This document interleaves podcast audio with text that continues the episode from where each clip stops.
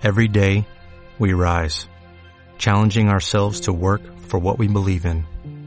At U.S. Border Patrol, protecting our borders is more than a job.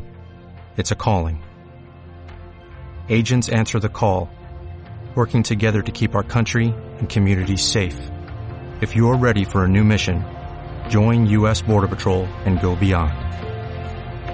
Learn more at cbp.gov/careers.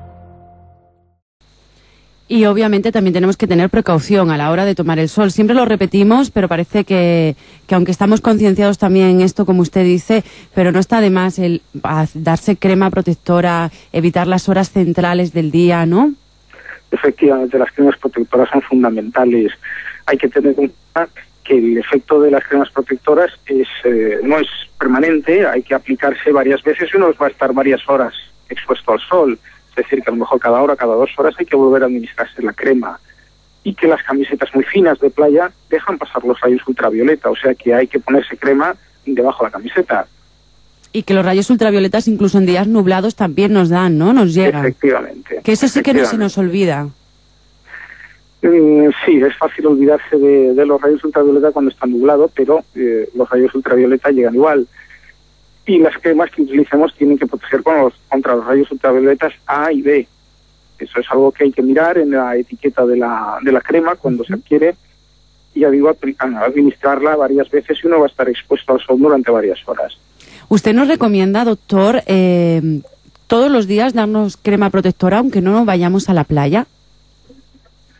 No, la mayor parte de las, de las personas en nuestra vida cotidiana no tenemos una exposición al sol de la suficiente intensidad como para necesitar eh, ese tipo de protección. Hay excepciones, hay personas con la piel especialmente sensible, personas que no se broncean nunca, que directamente se queman. Estas personas sí deben tener más precaución, pero en nuestro medio eh, son pocas personas las que tienen este tipo de piel. Y este tipo de piel de personas que, que se queman, como bien comentas, antes de broncearse, ¿son más propensas a desarrollar un melanoma? Sí.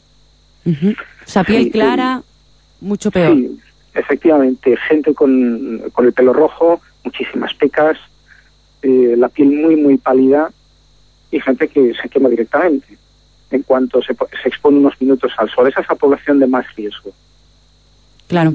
Enrique, en este tratamiento que se presenta hoy, como decíamos, en el Museo Elder de Las Palmas de Gran Canaria, eh, se está avanzando mucho en la investigación de lo que es eh, intentar eh, paliar lo, el, el, el melanoma, este tumor cutáneo. Pues bueno, en los últimos cinco años se han hecho avances importantes en el tratamiento del melanoma avanzado.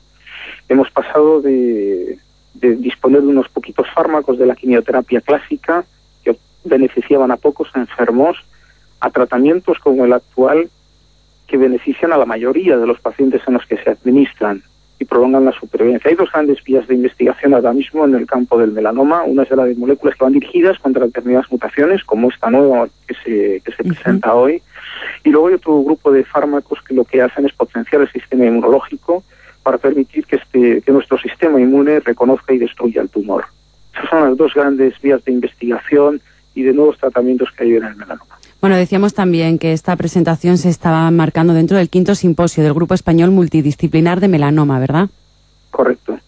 Que también se está desarrollando estos días por aquí. Efectivamente, comienza hoy eh, hasta el domingo y este año además el, Grupo Español de Melanoma celebra su simposio anual eh, en conjunto con un grupo de, expertos de investigación básica del melanoma, es el, Workshop Europeo de Investigadores de Melanoma, hasta ahora se celebraban los, los por separado, pero este año hemos tenido la oportunidad, yo creo que la suerte, de organizar conjuntamente el evento, de manera que durante estos días se van a repasar no solamente los avances clínicos, sino de investigación más básica que hay en el campo del melanoma. Bueno, pues no le quitamos más tiempo. Enrique Espinosa, muchísimas gracias por atendernos esta mañana. Ha sido un placer. Muchas gracias. Hoy por hoy Las Palmas. Verónica Iglesias.